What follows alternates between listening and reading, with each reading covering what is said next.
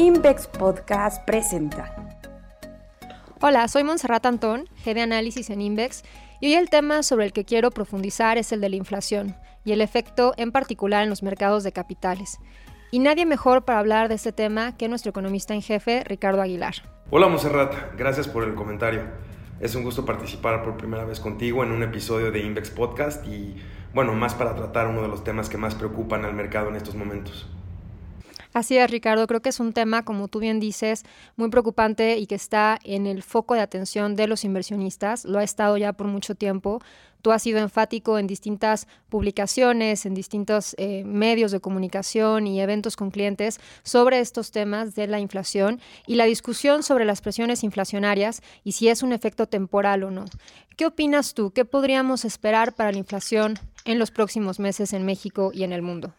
Pues bueno, independientemente del país del que estemos hablando, es muy importante hacer una división entre las dos principales categorías de inflación, la inflación general y la subyacente. La inflación general, que incluye todos los precios de la canasta, se ha visto afectada por el disparo en los precios de energía y también por algunos alimentos a nivel internacional. Ningún país se ha salvado de este fenómeno. De hecho, pues bueno, las fuertes alzas han sido ocasionadas por condiciones climatológicas adversas, aunque también por el tema de la pandemia que sigue afectando el proceso de formación de precios. ¿Y por qué? Porque bueno, por el tema de los cierres de algunos puertos y de algunas ciudades mercantiles, pues vimos cómo hubo una interrupción en la cadena de suministros y también hubo problemas en cuanto a la transportación de mercancías, otros problemas de logística y todo esto influyó negativamente en la formación de precios. También vimos que por el lado de la demanda, pues hubo incremento, un incremento importante en la demanda por productos específicos que se necesitaron más durante la pandemia y eso también generó una presión inflacionaria. Entonces, si vemos, pues bueno, una vez que mejore el clima, si las olas de COVID-19 se controlan cada vez mejor por el tema de la vacuna, probablemente la inflación general debería empezar a descender no en balde, digo, los principales bancos centrales, incluyendo Banco de México, la Reserva Federal, y también nosotros aquí en Index estimamos que la inflación debería descender a partir del segundo semestre de 2022 y parte de 2023 también, de hecho, para regresar hacia niveles más consistentes con las metas inflacionarias. En el caso de Estados Unidos es en promedio 2%, mientras que en México es 3% con un intervalo de más menos 1%. En cuanto a la inflación subyacente, y es aquí donde sí nos preocupa más el tema, em, esta, para los que no conocen muy bien este concepto, es la que excluye los precios de alimentos y energía principalmente. La situación es muy distinta. Aquí vemos un riesgo menos temporal que en el caso de la inflación general. ¿Por qué? Porque estos precios son exclusivamente mercancías y servicios. Aquí no solo se ha visto una afectación por el lado de la oferta, como esta interrupción en la cadena de suministros, sino ya es más un tema de demanda, el tema de la reapertura económica. En general vemos que en plena recuperación hay, bueno, ya cada vez más gente en las calles, más gente de regreso a las oficinas, más actividades reabiertas. En general, no tendrían por qué moderarse los precios si el flujo de personas en las calles aumenta y sobre todo si los sectores más golpeados por la pandemia pues empiezan a reabrir y empiezan a cobrar ya nuevamente por sus servicios, ¿no? Entonces, aquí sí el, problema podría ser un poco más extenso. De hecho, en el mercado todavía hay incertidumbre en cuanto a la duración de este problema. Hoy conocimos el dato de la inflación de octubre y la tasa anual del índice nacional de precios al consumidor subyacente, pues repuntó por encima del 5% y probablemente esta cierre el año alrededor de 5.15% o 5.25% de acuerdo con nuestros cálculos. Y como bien mencionas, pues es un tema con muchos aristas, hay muchos factores que hay que estar monitoreando y justamente esta incertidumbre a la que tú haces referencia de la presión que puede existir en la inflación subyacente y por cuánto tiempo existirá este problema, pues es lo que hace que los inversionistas estén muy atentos a las noticias, a, las publicaciones que se hacen recientes de distintos indicadores y tratar de un poco de anticipar qué es lo que va a pasar. Porque al final la relación con el mercado de capitales desde el punto de vista de la inflación, pues tiene distintos frentes. ¿no? Si lo vemos partiendo eh, de la evaluación de los activos de riesgo, por lo que puede implicar la inflación en las herramientas de política monetaria de los bancos centrales, y y el atractivo que le resta a las acciones como alternativa de inversión frente a la renta fija, pues este ha sido un foco central, el anticipar a qué va a pasar con las tasas que, va van a ser los principales bancos centrales para contrarrestar las presiones inflacionarias y cómo esto justamente va a tener pues contrapeso en el mercado de capitales, como decía, por ser pues al final otra alternativa de inversión que restaría atractivo al mercado de capitales. ¿Qué va a pasar con la política monetaria de los principales bancos centrales? ¿Crees que Banjico en particular está actuando de forma oportuna? ¿Se ha demorado en hacerlo? Creo que es una discusión que también está mucho en el mercado. ¿Cómo ves a nuestro Banco Central? Pues bueno, respondiendo un poco a tu pregunta sobre la actitud que deben adoptar los principales bancos centrales en el mundo, aquí también dividiría entre bancos centrales de economías avanzadas y de economías emergentes. En general hemos visto cómo las em, economías emergentes, como México por ejemplo, iniciaron ya un ciclo de restricción monetaria precisamente para controlar, la inflación, pero también para controlar las expectativas inflacionarias e incluso reforzar la credibilidad del Banco Central. En algunos países avanzados, principalmente Estados Unidos, estamos viendo que aún las autoridades monetarias se mantienen relativamente laxas con el tema del estímulo en, este aspecto. ¿Por qué? Porque al parecer todavía es necesario que haya un poco más de inyección de liquidez para que la recuperación se consolide en esas economías tan grandes. Ahora, en el caso de México principalmente, pues bueno, Banjico, como ustedes saben, nos sorprendió en junio de este año aumentando la tasa de interés de referencia. Y bueno, esta, esta acción, a pesar de que fue sorpresiva, definitivamente fue correcta. ¿Por qué? Porque el Banco Central lo que debe hacer es cumplir con su mandato constitucional de controlar la inflación y actuar enérgicamente en contra de esta, por lo que si bien se esperaba o no se esperaba, lo que sí pasó es que subieron la tasa y eso definitivamente por lo menos frenó un poco el deterioro en las expectativas de inflación que había hacia adelante y sobre todo si vemos como ahorita estas expectativas de inflación, a pesar de que se han ajustado al alza, pues se mantienen estables en el corto y mediano plazo, perdón, en el mediano y largo plazo. En el corto plazo es donde ha subido la expectativa inflacionaria, pero para mediano y largo plazos no. ¿Por qué? Porque el Banco Central ha estado actuando de manera adecuada. En particular lo que sí llamó un poco la atención fue el bajo nivel de comunicación que tenía Banjico antes de esta decisión de junio. Sin embargo, la corrigió y podemos ver ya en sus comunicados de política monetaria cómo ya se publican estimados de inflación, mismos que se han estado actualizando al alza, y también el sentido del voto de cada integrante de la Junta de Gobierno. Aquí, pues bueno, esperaríamos nosotros que Banjico continúe con este ciclo de política monetaria restrictiva y para 2021 esperamos que la tasa de referencia cierre en 5.25% y esta llegue al menos a 6% en el primer cuatrimestre de 2022. Ahora, sí quisiera resaltar, Monserrat, que es muy importante que al menos, al menos la mayoría de los miembros de la Junta de Banjico continúen votando a favor de incrementos en las tasas, perdón, en la tasa de referencia no solo para controlar la inflación, de nuevo, es muy importante controlar las expectativas inflacionarias de largo plazo e incluso la credibilidad del Banco Central, como te decía, pues puede estar en juego. Muy interesante lo que haga Banjico, porque pues es un punto relevante que influye, eh, entre otras cosas, en el desempeño del mercado accionario mexicano. Por poner un poco en referencia, en 2018, cuando la tasa de referencia estaba en máximos históricos de 8.25, el múltiplo precio evita del referente mexicano, el índice SIP, BMB y PC, estaba en 4.5 veces. Esto era un descuento de casi 30% respecto al múltiplo de 2014, cuando la tasa de referencia estaba en 3%. Al cierre de diciembre del año pasado, con una tasa de 4.25%, el múltiplo tenía una prima cercana a 10% respecto a ese 4.5 veces del 2018. Entonces, sin duda lo que hace Banjico, pues influye en cierta forma, como decía, entre otras cosas, en el desempeño del mercado mexicano y en la evaluación de los activos de riesgo.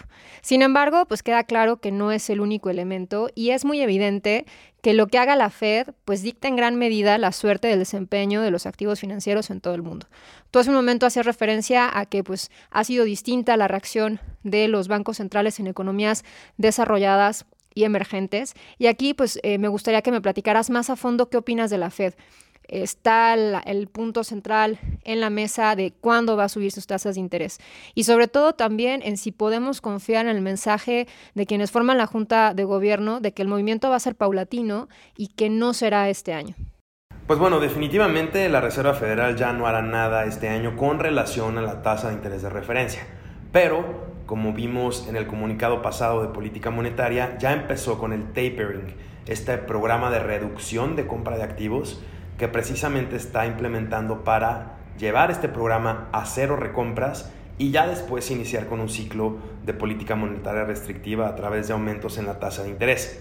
Y bueno, es que a diferencia de lo que vimos con Banjico en un inicio y que afortunadamente ya se está corrigiendo, hablando sobre el tema de comunicación con los mercados, la Reserva Federal, al menos en estos últimos meses, ha tenido una comunicación clarísima con los inversionistas. De hecho, es poco probable que la Fed dé una sorpresa, pues sus integrantes, la Junta de Gobierno de la Fed, conocen muy bien las implicaciones que, como bien dices, dicta el Banco Central Norteamericano a nivel global. Y pues bueno, una vez que estos, estos, esta comunicación se da con el mercado, pues vemos que por ejemplo, primero, te repito, tendría que terminar el tapering, tendría que terminar este programa de recompra de activos probablemente a mediados del próximo año, de acuerdo con palabras del presidente de la Fed, y más adelante aumentar la tasa de interés de referencia. No vemos que tenga prisa la Fed por hacer esto. ¿Por qué? Porque a final de cuentas, sí hay todavía un consenso de que la tasa de interés debería mantenerse en su nivel actual durante todo 2022, aunque hay algunos miembros que están anticipando incrementos en este nivel de tasas. Entonces aquí lo que habría que ver principalmente es, por supuesto, el control de la inflación, porque por un lado, esta podría mantenerse bastante alta en Estados Unidos y cerrar alrededor de 5% anual en 2021. Y también puedes considerar las expectativas de inflación de largo plazo en Estados Unidos que generalmente siempre se han mantenido muy ancladas, pero pues bueno, en caso de que la inflación permanezca persistentemente alta, pues sí podría tener riesgos de un incremento en la tasa, ¿no? Y esto pues definitivamente tendrá ajustes importantes. Digamos que eso es por el lado de la inflación. Ahora, ahora bien, también la Fed, sobre todo sus principales miembros, han destacado constantemente que el tema del empleo es muy relevante para poder tomar una decisión de política monetaria, porque recordemos que la Fed, a diferencia de algunos bancos centrales, incluyendo Banjico, consideran el crecimiento también como parte de su ecuación de política monetaria. Entonces, si la Fed está viendo que el empleo se está recuperando ya de manera más importante, probablemente sí adelante el incremento en la tasa de interés. Por ahora sí hemos visto, sobre todo en los últimos meses, que los datos de nómina no agrícola, pues de entrada han sido positivos, pero sobre todo se han estado revisando fuertemente al alza. Entonces, si ya no va a haber estímulos fiscales para los trabajadores en Estados Unidos, sí podríamos esperar que pues estos eventualmente tengan que regresar al mercado laboral una vez que se agoten sus ahorros. Y es ahí donde ya los brincos que podemos ver en la nómina no agrícola sin duda serán un factor de presión para la Reserva Federal. Sin duda estos comentarios que haces pues dejan en evidencia el por qué tal vez vemos a los mercados pues, están contentos, ¿no? Y con, con, este movimiento alcista muy fuerte que hemos visto en los últimos meses y aunque hay ajustes en algunos casos, pues la tendencia de alza continúa y creo que un punto central es justamente esta mayor confianza que existe por parte de los inversionistas de que el mensaje de la Fed se va a cumplir y que no habrá sorpresas. Y creo que eso está ayudando en gran medida a pues mantener en cierta forma el apetito por activos de riesgo. Y sin duda este es un punto central para los mercados de capitales, pero también hay otro tema en donde la inflación en México y en el mundo está incidiendo directamente en el desempeño de las bolsas y es por el impacto en los resultados de las empresas. Y aquí me gustaría pues señalar que vimos en la temporada de reportes corporativos del tercer trimestre en México y justamente el ver cómo este efecto de la inflación ya está siendo muy evidente en los resultados de las compañías. Este era un tema central que ocupaba nuestra atención, lo decíamos en nuestro podcast eh, anterior sobre las expectativas de reportes y cómo podría ayudar a empresas relacionadas con la venta de materias primas, pero también mermar la utilidad o la rentabilidad de aquellas compañías con estructuras de costos dependientes justamente a los commodities. Y aquí eh, vimos varios, varios eh, ejemplos, varios casos. ¿no? En el caso de Gruma, pues si bien ayudó a las cifras el alza en precios, el movimiento la realidad es que no ha sido lo suficientemente rápido para poder trasladar toda la presión en sus costos. Y más aún se ha visto afectado el volumen. Em, el uso de coberturas pues no fue del todo suficiente ante los movimientos en el precio de las materias primas como el maíz, que fue sumamente acelerado. Mismo caso para Sigma, la subsidiaria de elementos de Alfa, en donde vimos una contracción de 80 puntos base en el margen evita del trimestre, justamente por el efecto de mayores precios de materias primas. En contraste a la subsidiaria Alpec, también de, de Alfa, en donde los resultados, pues aquí vimos que estuvieron apoyados en la dinámica en precios, con resultados muy favorables, por los efectos del alza que también se dejan ver en el petróleo. Kimber fue otra de las empresas que tuvo una fuerte afectación en sus márgenes por el costo de las materias primas. La empresa hizo referencia a aumentos en fibras vírgenes de entre 20 y 30%, en resinas de 120% y en gas natural de 90% en las variaciones anuales. Cemex es otro caso relevante. Eh, la empresa ya había adelantado que iba a recortar su guía de vida este año por los mayores costos de la energía con una afectación que en ese momento se hablaba podría ser cercana a 4% en el EBITDA de este año, y sin duda está en el centro de atención de cómo esto podría mermar la recuperación en las métricas de la empresa, que hasta hace unos meses pues eran muy alentadoras. En el caso de Peñoles, pues también hubo una fuerte contracción en el margen evita, se ubicó en 24% desde 38% del tercer trimestre de 2020, afectado nuevamente por mayores costos de insumos como los energéticos y también otro tema que ha sido muy importante, los gastos relacionados con transportación y logística, entre otros factores.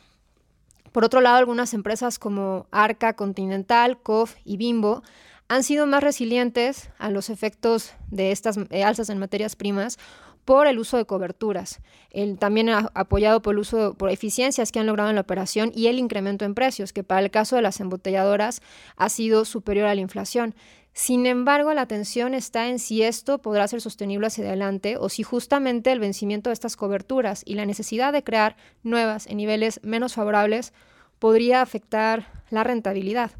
Y el tema es relevante incluso en sectores que podría parecer que no tienen exposición al efecto de la inflación, como podría ser el sector financiero. Sin embargo, aquí pues tiene relevancia por la tasa efectiva de impuestos y cómo esto se traslada justamente a la utilidad neta, ¿no? Y solamente por mencionar algunas de las empresas o los casos que llamaron la atención en la temporada de reportes que finalizó por el efecto que vimos en sus números y con la expectativa justamente de, qué es lo que va a pasar hacia adelante, si este es, si, si podremos ver un punto de inflexión, si podremos ver un mejor entorno en los reportes de cierre de año y de cara a 2022, o si va a ser algo que va a seguir incidiendo en las cifras que conozcamos de las compañías.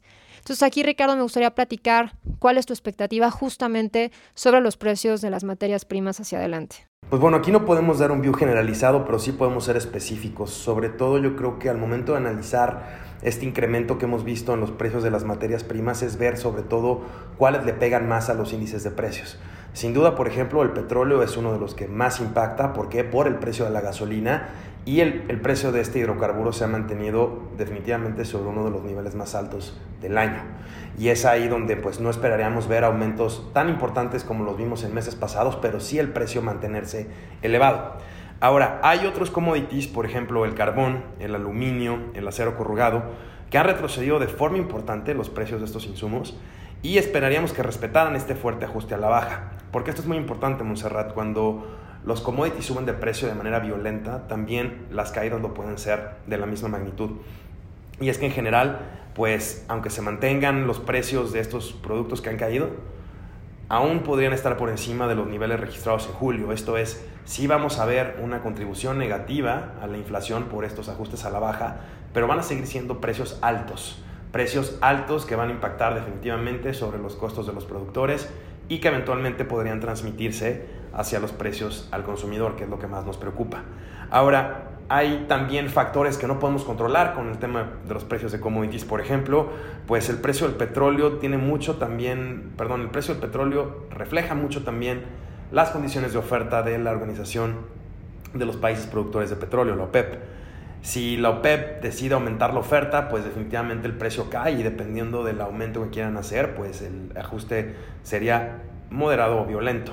Incluso también vemos como, por ejemplo, con el gas natural, un precio que ha sido muy volátil y que otra vez va, al alza, pues Rusia, uno de los principales proveedores, también se ha visto que ha tenido ciertos intentos para manipular la oferta y también controlar o impactar en el precio internacional de este insumo.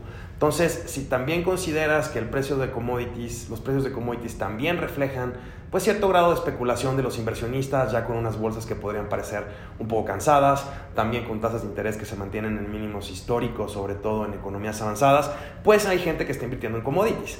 Un aumento en la demanda por estos productos definitivamente también presiona el precio al alza.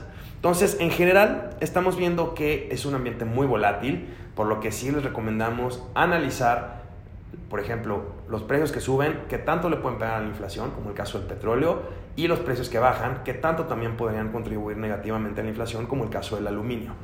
Si vemos que también tenemos que meter en esta ecuación pues, los, las manipulaciones, por así llamarlas, de mercado por parte de los grandes proveedores de commodities, pero en general yo podría resumir que va a haber mucha volatilidad y aunque haya ajustes a la baja, probablemente los precios se mantengan altos y si hay ajustes al alza ya no deberían ser tan altos. ¿Por qué? Porque ya los precios están, como te digo, muy elevados. Pues me parece que es una serie de factores que, como bien dices, hay que analizar muy a detalle, ¿no? El tema de la volatilidad, que pueda haber materias primas, los ajustes que puedan ser violentos o no, la persistencia de algunos eh, retos para la inflación que pueda continuar en los próximos meses, el mensaje que sigue externando Banjico y la Fed sobre su política monetaria. Sin duda son temas que van a seguir incidiendo en el desempeño de los mercados de capitales que, como bien dices, pues eh, lucen un tanto cansados. Entonces, pues de cara a cierre del año, pero sobre todo a las expectativas que se fijen para 2022, tanto de los resultados de las empresas como en aspectos de evaluación de estos activos de riesgo, pues sin duda hay que estar muy pendiente de la evolución de estos factores para poder determinar en mejor medida pues cuál será el desempeño de los mercados de capitales en los próximos meses. Me parece que fue una conversación muy interesante para poder aterrizar algunas ideas de la mano de la experiencia que tienes en estos temas y te agradezco mucho tus comentarios y pues también muchas gracias a todos ustedes por escucharnos y los esperamos en nuestro próximo podcast. Muchísimas gracias por tus comentarios, Ricardo. Al contrario, Monserrat, fue un gusto participar en este podcast contigo y nos escuchamos en la próxima edición. Síguenos en LinkedIn y en Twitter, arroba Invex. Visita nuestro sitio web invex.com.